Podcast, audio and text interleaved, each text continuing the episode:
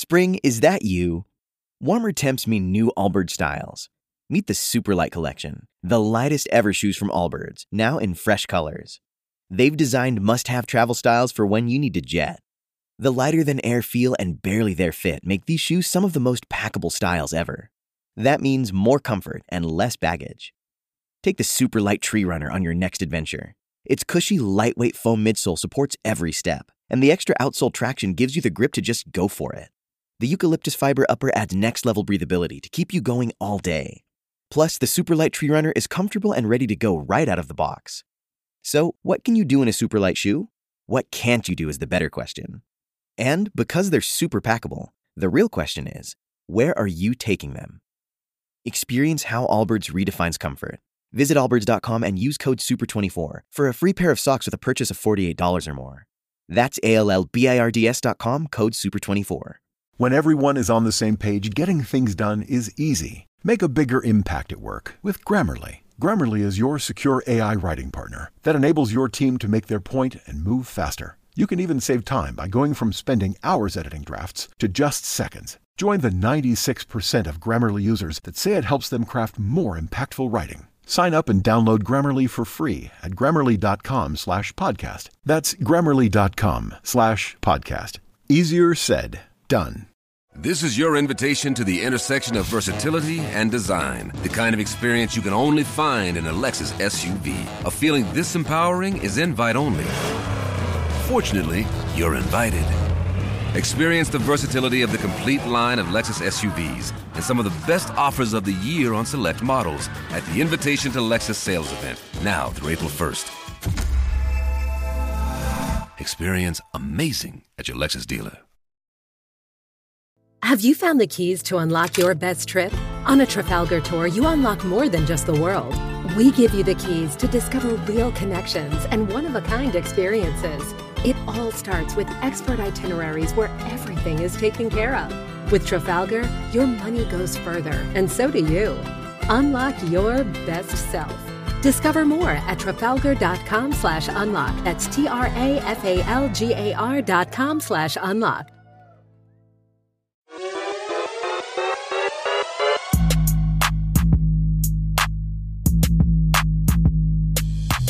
Servus und herzlich willkommen zu Mission 5 und äh, immer noch hier aus der Rumpelbude. Ja, was für eine gebrauchte Woche eigentlich an den Märkten. Fast schon symptomatisch für uns hier intern, Matze hinter der Kamera und mich. Denn ähm, ja, wir sitzen hier immer noch auf unseren gepackten Kisten. Natürlich ist unser neues Hauptquartier und unser neues Studio nicht fertig geworden. Und die Woche war eigentlich so zwischen lustigen Bahnfahrten durch die Republik für einige Interviews, die wir vorbereitet haben.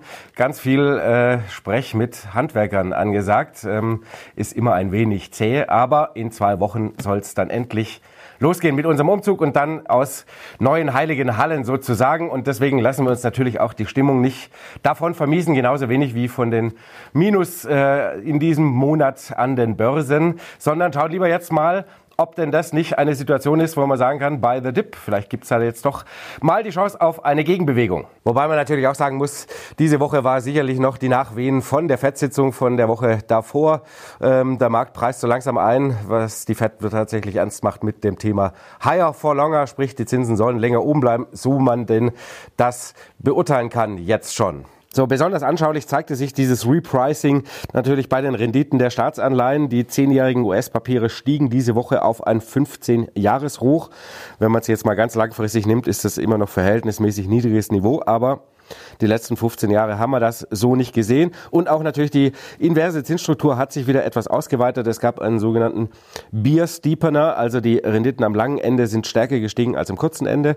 Das passiert tendenziell gegen Ende eines Zinszyklus, wenn die Anleihemärkte nach vorne schauen und so langsam eben einpreisen, dass die Zinsen absehbar irgendwann ihre Spuren in der Wirtschaft hinterlassen werden äh, in Richtung Abschwung oder Rezession und dann in der Folge natürlich auch wieder sinkende Zinsen zu erwarten sind. Wenn man so ein bisschen in die Vergangenheit schaut, ähm, dann muss man natürlich auch immer dazu sagen, in solchen Phasen können die Märkte auch gerne mal so für ein paar Wochen über dieses Ziel so ein bisschen quasi hinausschießen. So passiert im Jahr 2000, im Jahr 2006 und 2007. Wobei ohnehin, muss man auch dazu sagen, gerade für Staatsanleihen die Phase nach dem Ende einer Zinserhöhung eigentlich historisch recht gut waren. Wir haben hier mal eine Untersuchung von Barclays. Links seht ihr die Entwicklung der Renditen der zehnjährigen US-Staatsanleihen, die äh, quasi mit oder nach dem Ende einer Erhöhung ziemlich gut gesunken sind, sprich es gab entsprechende Kursgewinne. Und interessant ist eigentlich auch, dass dieses Thema äh, Higher for Longer gar nicht so schlecht sein muss für Aktien und auch für Anleihen. Und zwar auch auf die längere Sicht, auch wenn es kurzfristig natürlich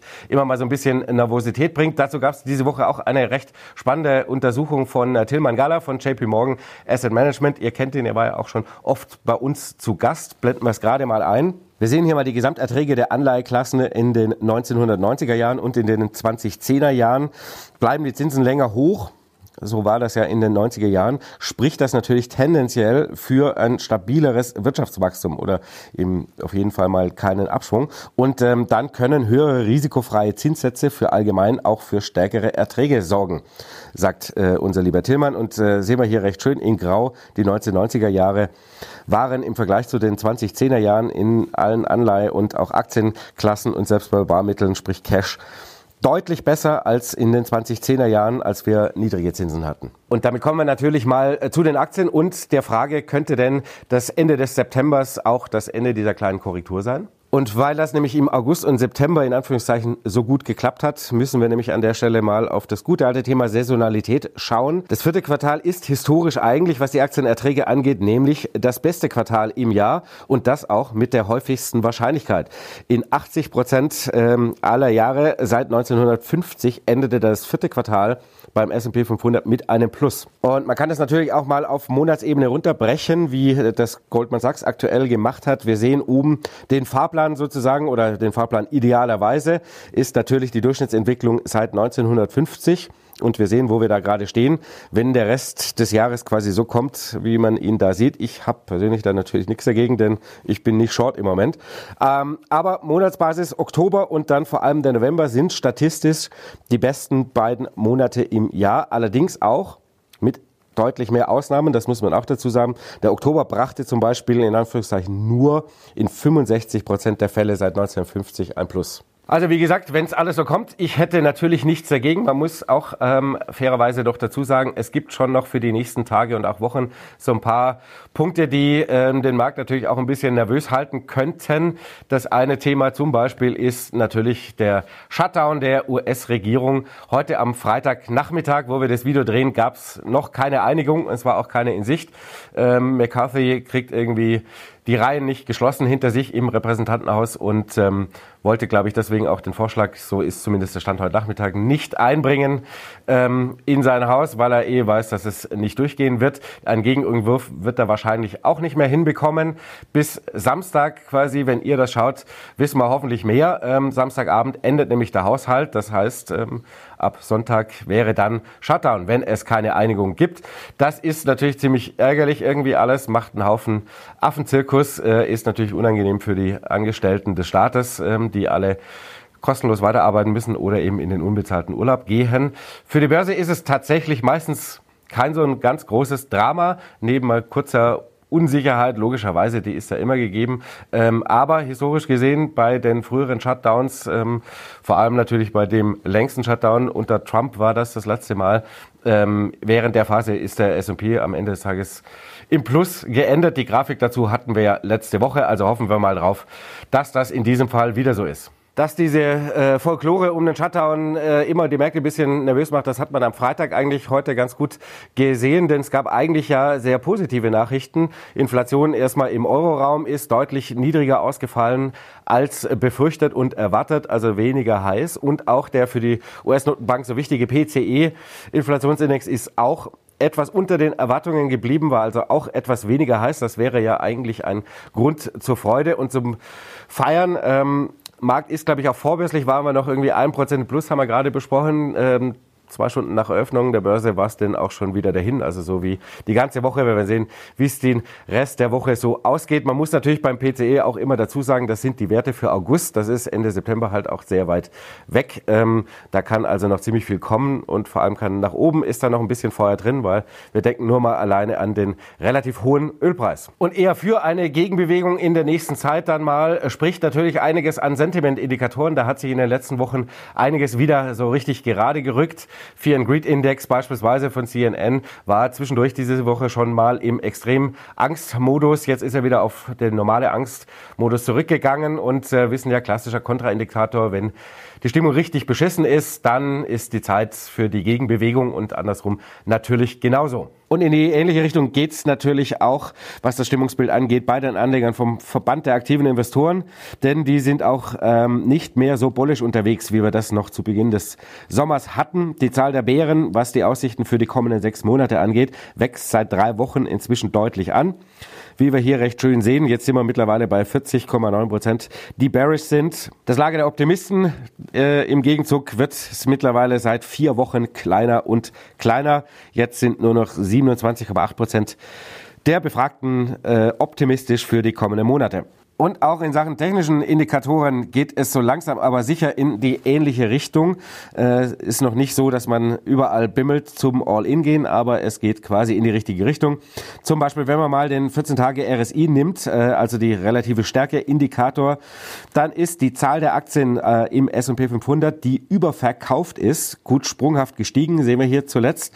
Aber noch sind wir natürlich nicht auf diesen krassen Niveaus, ab denen es also wirklich eine häufig eine sehr starke Gegenbewegung gab. Und wo wir gerade bei der Technik sind, es gibt natürlich eine Marke, die Marke aller Marken, auf die derzeit wirklich alle schauen und immer schauen. Ähm, das ist so ein bisschen wie eine self-fulfilling prophecy und das ist natürlich die 200-Tage-Linie. Im DAX ist sie am vergangenen Montag ja schon gerissen, sprich der DAX hat die 200-Tage-Linie von oben nach unten durchbrochen. Beim S&P wird es so langsam auch ziemlich eng. Bei rund 4.200 Punkten ähm, ist die 200-Tage-Linie, fällt darunter, reißt also auch dieser Index ähm, die 200-Tage-Linie und das wäre suboptimal, denn äh, historisch gesehen ist es tatsächlich so, dass das einen sehr starken Einfluss auf die Performance hatte.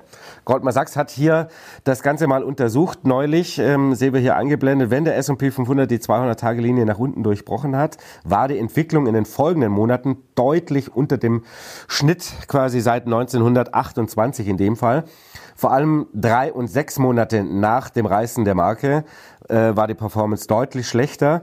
Das sehen wir hier quasi in dunkelblau. Also hält die 200-Tage-Linie und äh, dauert der Shuttern-Affenzirkus nicht allzu lange, dann ist eigentlich der Weg doch mal wieder nach oben frei. Zumindest sollte sich doch dann mal wieder ein bisschen was äh, in Richtung Gegenbewegung tun. Dann ist bei vielleicht tatsächlich mal eine Idee. Zumindest äh, sind die Wolken dann nicht mehr ganz so dunkel, wie es die letzten Wochen so war. Ähm, ein Thema müssen wir natürlich ein bisschen im Auge behalten. Das ist natürlich das Thema äh, Konsum. In letzter Zeit sind äh, vor allem die äh, Kreditausfälle bei den Kreditkarten wieder ein bisschen in die Höhe geschossen. Auch da zeigt sich so langsam, dass äh, der US-Konsument nicht mehr so richtig viel Geld ausgeben will. Die Studentenkredite werden jetzt wieder fällig ab kommenden Monat, sprich ab äh, Montag.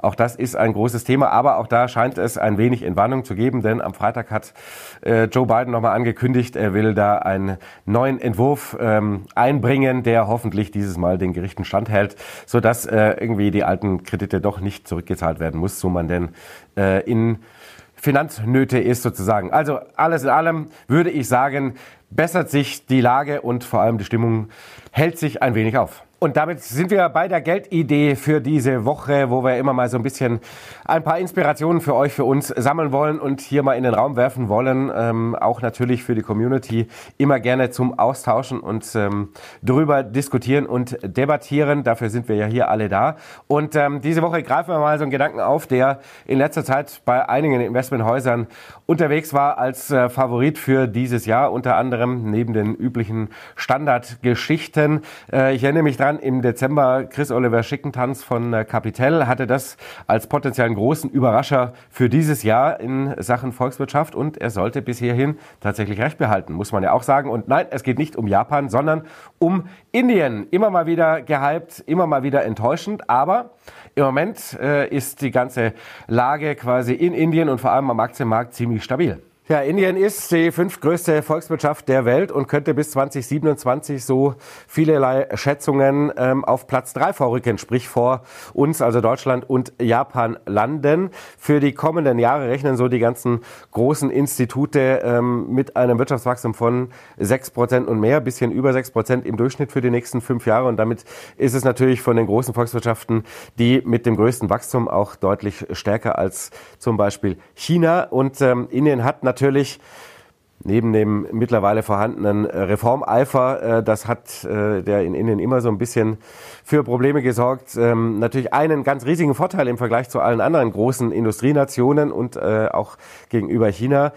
Denn ähm, es ist nicht nur das Land natürlich mit der größten Bevölkerung, sondern es ist auch noch ein ziemlich junges. Ähm, von den 1,4 Milliarden Inder, die es da so gibt, sind 40 Prozent oder etwas mehr als 40 Prozent nämlich unter 25 Jahre. Tja, und auch an der Börse, ich habe es vorhin schon angesprochen, lief es eigentlich zuletzt ziemlich gut, vor allem im Vergleich zum Rest der Emerging Markets. Wir haben hier mal einen Vergleich dazu. Den Abschwung im vergangenen Jahr hat Indien quasi mehr oder weniger nicht mitgemacht, ging eher so ein bisschen volatil äh, seitwärts und äh, in diesem Jahr geht's richtig ordentlich nach oben. Sehr früher war das mit dem Anlegen in Indien immer relativ schwierig für uns Privatanleger. Das hat sich äh, in der Zwischenzeit doch deutlich gebessert. Äh, es gibt insgesamt nämlich sechs ETFs auf den MSCI India, wobei tatsächlich nur einer nicht ausschüttend ist und das ist der von Franklin, der auch gleichzeitig der günstigste ist mit 0,19 Prozent Kosten pro Jahr. Ähm, aber ihr äh, wisst, äh, es gilt hier wie auch immer und jede Woche, das ist keine Empfehlung, keine Werbung, vor allem für Produkte und bezahlt ist ja auch nicht, sondern es dient tatsächlich der Inspiration. Wie immer gilt, selber recherchieren und entscheidend ist Trumpf.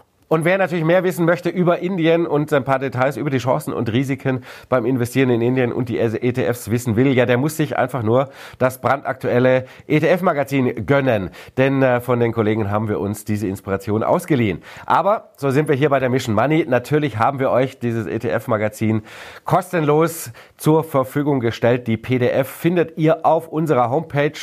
Den Link dazu gibt's unten in der Videobeschreibung. Könnt ihr euch das Heft kostenlos runterladen. Empfiehlt sich, sind noch ein paar andere spannende Geschichten mit drin rund äh, um die ETF-Welt und natürlich auch noch riesiger Statistikteil. Also gönnt euch. Uns alle treibt wahrscheinlich natürlich alle ein bisschen die Stimmung im Lande um und vor allem, wie es so in den kommenden Jahren eigentlich weitergehen soll mit der deutschen Wirtschaft. Wir sehen ja alle, dass wir irgendwie dem Rest der Welt ein wenig hinterherhinken. Ich habe ähm, heute vorhin vor zwei Stunden einen Teaser gelesen für ein Interview mit äh, unserem Bundeskanzler Olaf Scholz Scholz, ich glaube, die Wirtschaftswoche bringt es nächste Woche.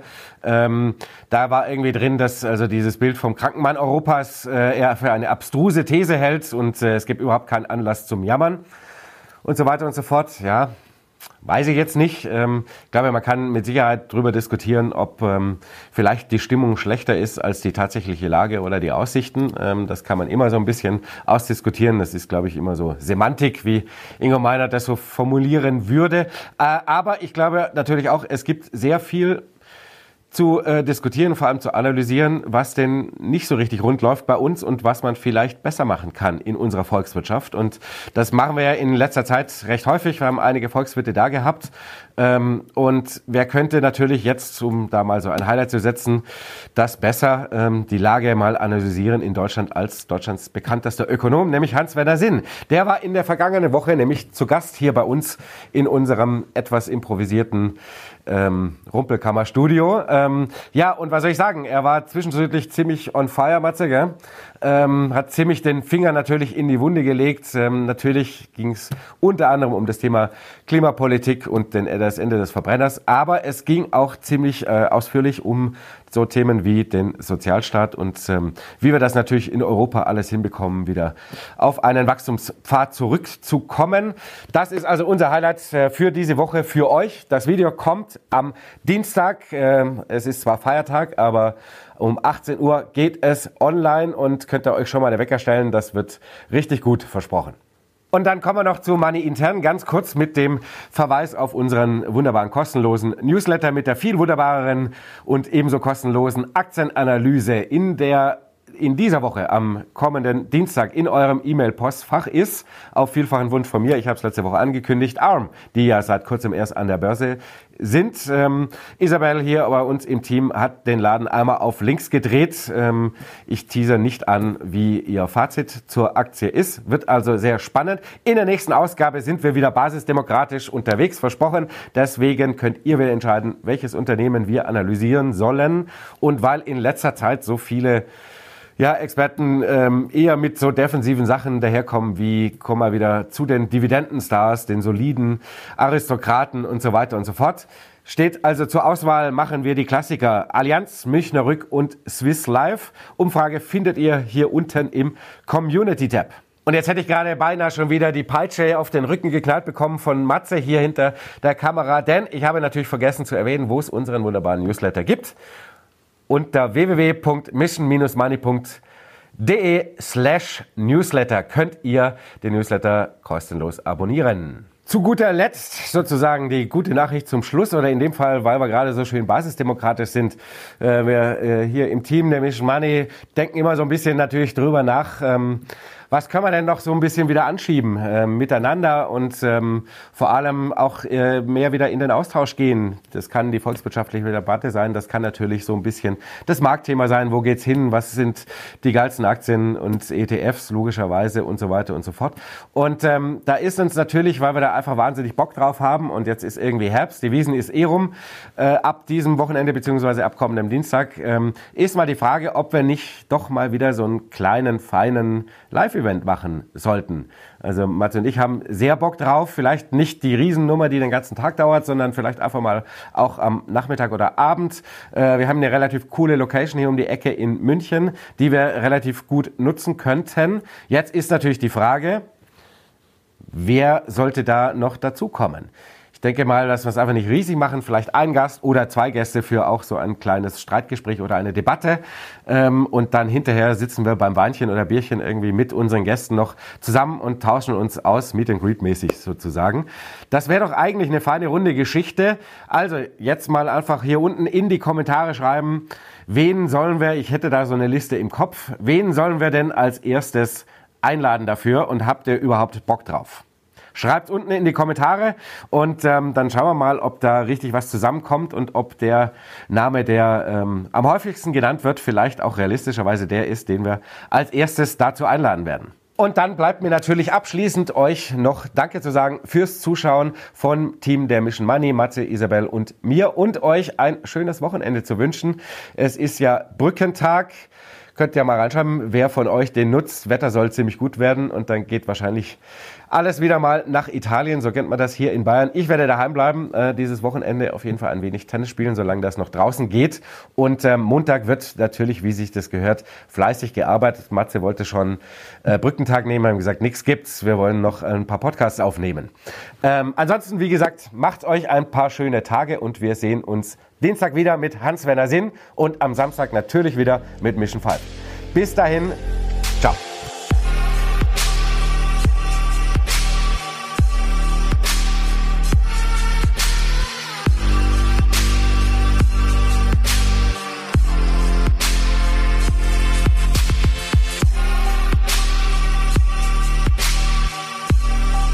This is your invitation to the intersection of versatility and design. The kind of experience you can only find in a Lexus SUV. A feeling this empowering is invite only. Fortunately, you're invited. Experience the versatility of the complete line of Lexus SUVs and some of the best offers of the year on select models at the Invitation to Lexus sales event, now through April 1st. Experience amazing at your Lexus dealer. Spring, is that you? Warmer temps mean new Allbirds styles. Meet the new Superlight collection, the lightest ever shoes from Allbirds, now in fresh colors. These must have travel shoes have a lighter than air feel and barely there fit that made them the most packable shoes ever. Plus, they're comfy right out of the box. That means more comfort and less baggage. Experience how Allbirds is redefining comfort. Visit allbirds.com and use code SUPER24 for a free pair of socks with a purchase of $48 or more. That's A-L-L-B-I-R-D-S dot com, code SUPER24. Confidence starts with loving who you are. And when your skin feels nourished and glows on the outside, you naturally radiate confidence from the inside. Give your skin a glow up with Osea's clinically proven Mega Moisture Duo. This ultra hydrating body care features two of Osea's best sellers Undaria Algae Body Oil and Undaria Collagen Body Lotion. These seaweed powered heroes use skincare level ingredients normally reserved for your face for results you can see and confidence you can feel. Osea has been making clean, clinically proven seaweed infused face and body care products for over 28 years. This luxurious skincare is vegan, cruelty free, and climate neutral certified, so you never have to choose between your values and your best skin. Glow from the inside out. Get 10% off your first order with code GLOW at OseaMalibu.com. That's O S E A Malibu.com code GLOW. When everyone is on the same page, getting things done is easy. Make a bigger impact at work with Grammarly. Grammarly is your secure AI writing partner that enables your team to make their point and move faster. You can even save time by going from spending hours editing drafts to just seconds. Join the 96% of Grammarly users that say it helps them craft more impactful writing. Sign up and download Grammarly for free at grammarly.com slash podcast. That's grammarly.com slash podcast. Easier said, done. Get ahead of postage rate increases this year with Stamps.com. It's like your own personal post office. Sign up with promo code PROGRAM for a four week trial plus free postage and a free digital scale. No long term commitments or contracts. That's Stamps.com code PROGRAM.